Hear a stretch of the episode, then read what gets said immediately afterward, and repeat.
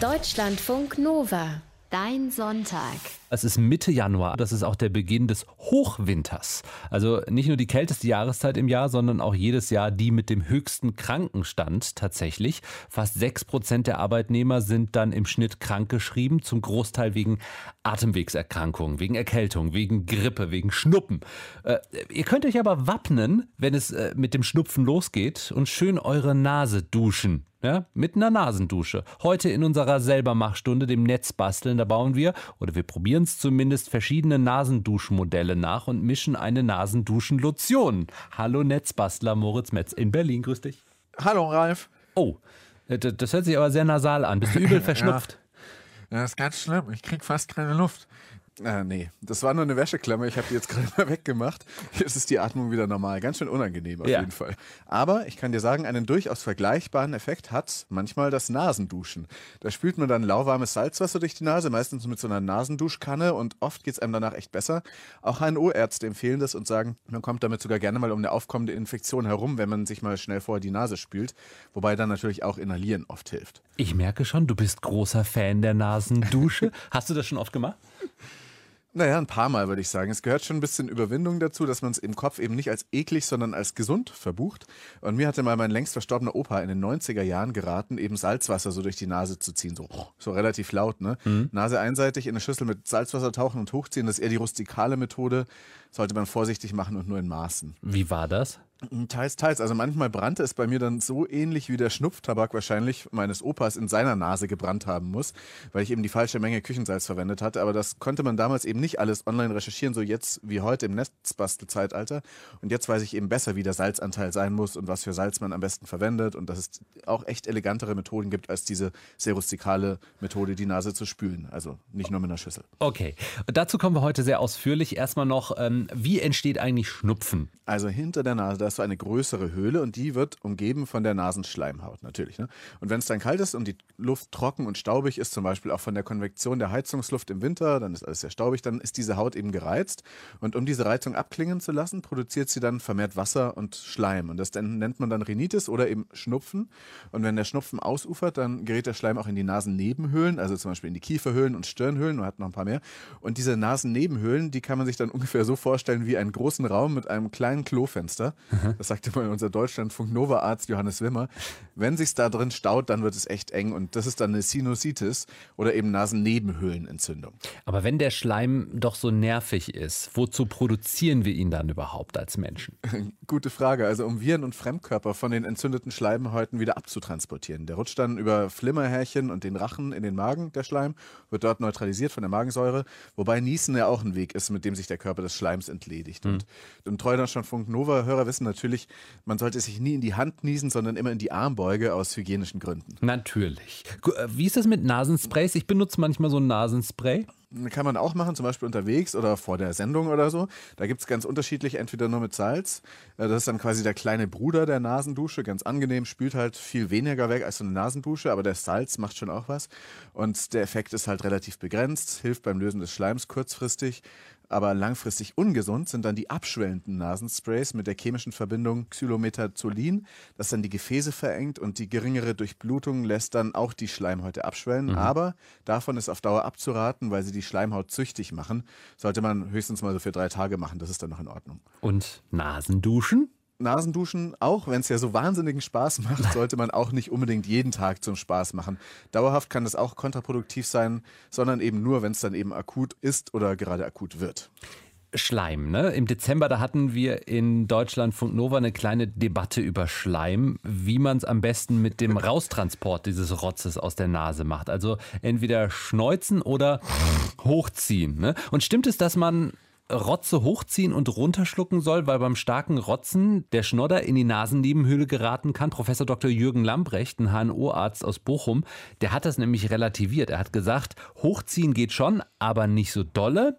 Besser ist sanft schneuzen, sanft links und rechts getrennt mit Taschentuch, weil der Schnodder sonst im Rachen hängen bleibt, wo das Ganze dann noch ansteckender wird. Genau, so war es. Und Herr Dr. Lamprecht hat auch gesagt, eine Nasendusche könnte dann danach kommen, um noch die Schleimhaut vom restlichen Rotz zu befreien. Mhm. Was übrigens aber auch sehr sinnvoll ist, ich habe es vorhin schon gesagt, gerade wenn der Hals und dann auch der Rachen kratzt, weil sich da auch viele Bakterien sammeln, inhalieren. Also über einen Topf mit dampfend heißem Wasser setzen, vielleicht etwas Eukalyptusöl rein oder so, Handtuch über, um den Kopf und dann ein paar Minuten diese feuchte Luft einatmen. Das tut auch sehr gut. Deutschlandfunk Nova ist hier. Wir sprechen über die geniale Erfindung der Nasendusche. Habe ich auch eine Zeit lang versucht, zumindest. Ich habe mir so ein Ding gekauft, habe es ein paar Mal benutzt und jetzt weiß ich nicht, wo das Ding liegt.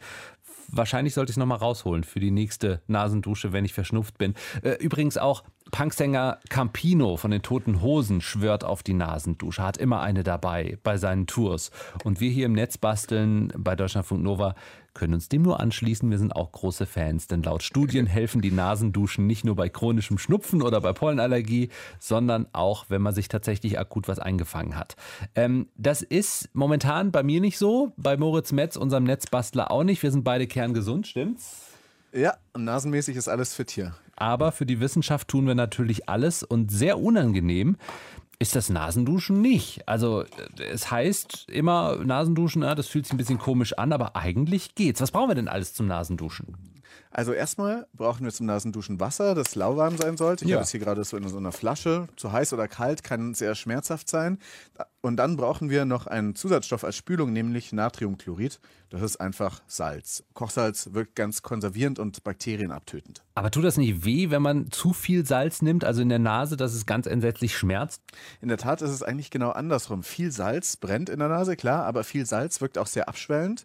Und zu wenig Salz, also oder gar keines, brennt genauso und reizt die Nase noch mehr, weil es nämlich die Schleimhaut anschwellen lässt. Okay, warum ist das so? Warum eigentlich Salzwasser? Weil der Körper so eine gewisse Eigensalzigkeit hat und weil Salz ja Wasser anzieht. Also und dann kommt dieses ungesalzene Wasser in die Nase und wird durch die sogenannte Osmose in die salzigeren Zellen der Schleimhaut reingezogen, weil sich das eben ausgleichen möchte. Und dann schwillt die Schleimhaut an und das ist sehr unangenehm, tut weh.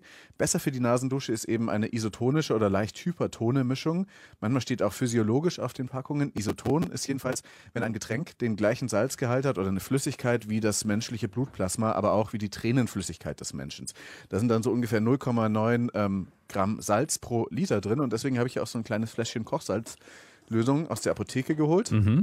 Sowas kriegt man auch im Krankenhaus mal als Infusion oder so, wenn man Fieber hat. Und das geht auch als Nasenspülflüssigkeit. Hyperton heißt dann noch, ähm, dass die Salzkonzentration höher ist als im menschlichen Körper. Und so ein bisschen Hyperton, das brennt zwar ein bisschen mehr, aber es wirkt dann echt noch viel besser gegen diesen fiesen Schmodder. Und manche machen auch noch Natron zu ihrer Mischung dazu. Warum Natron? Also eben mit diesem Natron, Natriumhydrogencarbonat-Zusatz, da werden Säuren, die über die Schleimhäute entsorgt werden, wieder so ein bisschen neutralisiert und dann ist es angenehmer. Okay. Wie viel Salz kommt dann jetzt in diese Lösung? Also so nach Adam Riese sind die richtige Menge ungefähr 4,5 Gramm, also ein Teelöffel für einen halben Liter Wasser. Ich mache das mal hier, so ist der Teelöffel und das kommt jetzt hier rein. Ich weiß nicht, ob man das hört. Das ist hier der Schreibtisch, auf jeden Fall auch voller Salz. Nicht so schlimm. Ähm, und wir haben ja gesagt, leicht Hyperton ist auch nicht verkehrt. Deswegen kann es auch echt ein gehäufter Teelöffel sein oder auch ein bisschen mehr. So zwei, drei Prozent. Ich mache noch ein bisschen was rein und drehe es mal um. Zwei, drei Prozent sollten auch noch okay sein. Okay, aber wenn ich die Nasenspülung wirklich selber mache, was für Salz lasse ich denn äh, in meine Nase hinein? Einfach das, was ich in der Küche habe? Ja, nein, also Küchensalz geht auch. Du solltest aber darauf achten, dass es ein möglichst reines Salz ist, also ohne Jod, Fluorid und Trennmittel oder Rieselhilfen wie Natriumferrocyanid. Da habe ich jetzt hier im Laden eins gekauft, das hat tatsächlich dieses Natriumferrocyanid drin. Deswegen ist es nicht ganz optimal, aber sollte schon gehen. Gesünder und wohl auch angenehmer ist es ganz ohne Trennmittel und diese ganzen Sachen. Ähm, klassisches Meersalz zum Beispiel aus dem Drogeriemarkt. So, und sollte ich meine Nasendusche wieder finden, dann finde ich wahrscheinlich auch diese kleinen Tütchen, die ich dazu gekauft habe im Drogeriemarkt. Äh, also so fertiges Nasenspülsalz. Was ist der Unterschied zu dem, was wir genau. jetzt machen? Die habe ich auch hier und der Unterschied ist vor allem der Preis, weil es ist zwar schon praktischer mit der Dosierung, aber es ist halt auch teurer. Hm. Also einfach so eine Tüte kann man in den Behälter mit der passenden Größe kippen. Die Marke ist dabei unwichtig. Es muss halt nur zusammenpassen, die Größe ähm, des Behälters mit dem Füllinhalt des Salzpäckchens und fertig ist dann die Mischung ich denke, das ist für den Hersteller schon so eine Art Geldverdienmodell, wie das bei den Kaffeekapseln oder auch bei den Druckerpatronen ist. Ähm, manche Nasensalzmarken aus Kurbädern werben dann damit, besonders viele wertvolle Salze noch drin zu haben, aber Meerwasser hat das wohl auch. Und Hauptsache ist es halt nicht so grobkörnig und möglichst rein. Und sogar die Stiftung Warentest hat nichts gegen so eine DIY-Lösung mit Kochsalz. Okay. Ähm, um das Salzwasser jetzt in die Nase zu bekommen, was brauchen wir da für eine Apparatur? Ja, also so eine, wie du verloren hast zum Ja. Beispiel, ähm, kannst du einfach so eine Nasendusche im Drogeriemarkt oder in der Apotheke holen. Kostet unter 10 Euro oder um die 10 Euro. Aber Obacht, bei der Stiftung Warentest haben nur vier von zehn mit gut abgeschnitten. Ähm, ich habe hier so ein Plastikmodell mit so einem Pinüppel dran. Ja, und es geht auch so eine Art Sport-Trinkplastikflasche für Fahrradfahrer. Da kann man nämlich das Mundstück wohl angeblich, ich habe es nicht ausprobiert, an die Nase halten und auch noch den Druck selber regulieren, wie mit welcher Geschwindigkeit und welchem Druck durchgespült wird. Eine kleine Sauerei gibt es ja sowieso. Oder du kannst eben eine selbstgebastelte elektrische Nasendusche nehmen. Ha! Wir haben, wie oft in Netzbasteln, noch ein, sagen wir, experimentelles Spezialfeature. Was genau? Ja, äh, ich habe eine elektrische Nasendusche gebaut. Also mit, so einer kleinen Peristaltikpumpe, die nennt man auch Schlauchpumpe oder Verdrängerpumpe. Da läuft so ein Silikonschläuch durch und der wird ge geweigt und geknetet von so einem Motor, so wie vielleicht so ein Euter beim Melken. Ähm, Und dadurch kommt eben die Flüssigkeit im Schlauch nicht mit der Pumpe wirklich in Berührung, weil sie die ganze Zeit im Schlauch bleibt und so durchgeweigt wird. Und am Ende sitzt dann auch so ein Nasenübergangspinöppel. Da habe ich einen dieser gelben ähm, Schaumstoff-Ohrenstöpsel genommen und habe dann ein Loch reingestanzt und da den Schlauch durchgeführt. Und das soll dann irgendwie in meiner Nase einigermaßen dicht halten. Die Pumpe hat 10 Euro gekostet und wird mit vier Batterien betrieben, also 6 Volt, so ein kleines Kästchen. Und das Einzige, was fehlt, ist so ein Chip mit WLAN und Internet, dass man es auch fernsteuern kann. Dass man ferngesteuert seine Nase duschen könnte. Okay, das machen wir dann das nächste Mal, sehr schön. Aber erstmal wird manuell heute geduscht, oder? ja, genau, so machen wir es. Du hast da was angerührt, ne? Ja, ich habe hier so eine Mischung angerührt, so einen halben Liter Wasser in so einer Trinkflasche. Das ist jetzt so Quellwasser ähm, vom Späti mit insgesamt zwei Teelöffeln Meersalz. Äh, auf einen halben Liter eben normales Leitungswasser, also ein bisschen mehr als normal, aber ist okay. Abkochen ist übrigens auch nicht nötig. Ja. Okay, lass es uns ausprobieren. Ist das Wasser lauwarm genug, angenehm für die Nase? Ich hoffe mal, lauwarm genug, hoffe ich mal. So, jetzt warte, jetzt kommt erstmal dieser Stöpsel in die Nase. So. Die Körpertemperatur, es sollte eben ungefähr Körpertemperatur haben, das Wasser, nicht viel wärmer, wobei das Zugeben des Salzes dann nochmal interessanterweise den Effekt hat, dass das Wasser nochmal schneller abkühlt. Aber oh, das nur nebenbei. So, jetzt ist dieser Stöpsel in, die in der Nase angebracht. Gut, wie geht das jetzt? Hörst du mich noch? Ja. Okay, also normalerweise hält man jetzt diese Nasendusche an ein Nasenloch, öffnet die Tore und lässt einfach durchlaufen und den Rest macht normalerweise die Schwerkraft. Bei mir gleich dann die Elektropumpe auch noch. Man sollte den Mund dabei weit aufmachen und auch durch den Mund atmen. Ähm, nicht gähnen oder schlucken, sonst gerät das vielleicht irgendwo hin, wo man es nicht unbedingt haben will. In die Lunge. Und den Kopf sollte man dann schräg halten ähm, und ein bisschen nach vorne, dass es dann eben schön aus dem anderen Nasenloch wieder rausfließen kann und nicht in den Rachen geht. So, Wie fängst du jetzt in diesem Fall das Wasser auf? Das Wasser fange ich normalerweise über einem Waschbecken auf. So macht man das halt zu Hause im Badezimmer noch. Aber heute habe ich eine große Schüssel mitgebracht, die ich hier auf den Studiotisch gestellt habe. Hoffentlich erwischt es nicht das Mikrofon. Also falls du mich da nicht mehr hörst, ähm, dann ist das Mikrofon unter Wasser gesetzt worden. Ich bin jedenfalls verkabelt und verschlaucht und könnte jetzt auf On drücken. Auf Start, mach. Äh, Oh. okay, ja. ja. Okay, hörst du die Pumpe? Ich höre sie. Hörst du das Plätschern? Läuft schon durch. Aha, ja, ja, das läuft schon durch. Ah, hallo. Ja, jetzt läuft das auf der einen Seite rein und auf der anderen Seite wieder raus. Die Pumpe tut ihr Werk ganz gut und ich glaube, die, äh, die packt ganz schön gut was weg hier. Also das Wasser ist noch ein bisschen kalt, weil ich habe das erst vorhin beim Laden geholt. Aber ich merke Aber es schon, geht, also es brennt auf jeden Fall nicht. du bist Profi, du hast es schon häufiger gemacht, weil du kannst währenddessen sprechen, während Wasser in einem ja. Nasenloch reinläuft, aus dem anderen und aus dem Rachen wieder raus. Äh, perfekt, aber wie fühlt sich's Ja, an? Ja, also ein bisschen kalt, aber es ist nicht zu salzig und auch nicht zu unsalzig. Ich glaube, es ist genau richtig.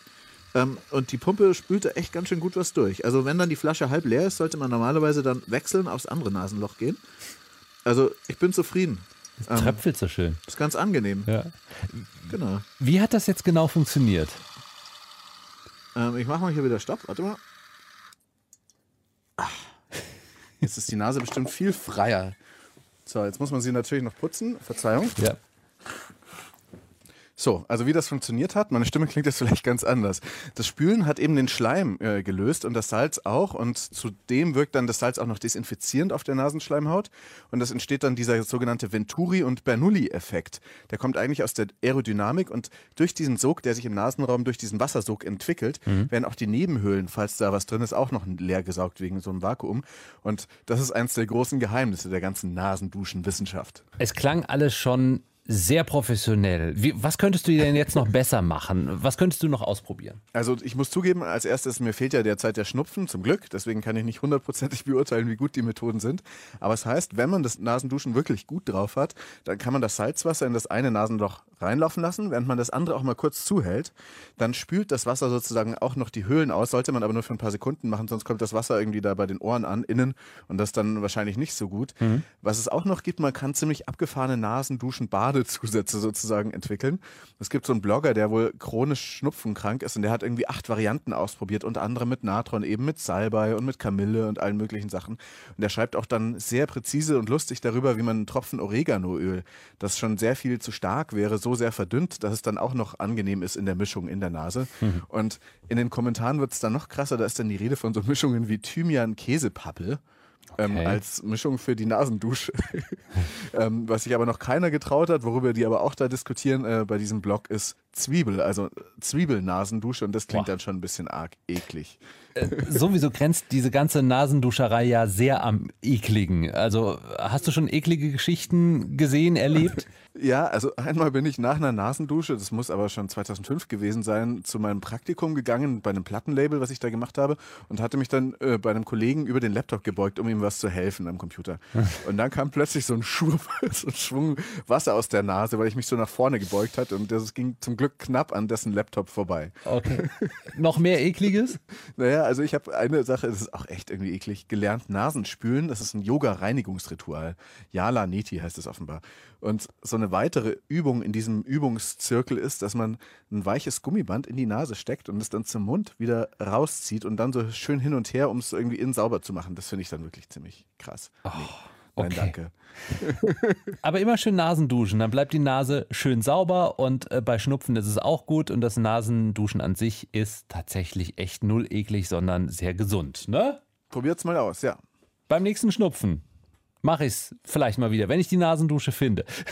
Oder ich bastel mir selber so eine, so eine elektrische. Ja. Wie äh, Moritz Metz aus Berlin heute. Ihr habt alles, äh, was er da gemacht hat, gerade äh, gehört aus Berlin über Leitung. Netzbasteln gibt es wieder in zwei Wochen. Und die Links zu diesem Netzbasteln sowie dem Podcast mit dieser und zu allen alten 90 Sendungen gibt es bei uns im Netz. deutschlandfunknova.de. Dankeschön, Moritz. Schönen Sonntag. Danke auch, Ralf. Ciao.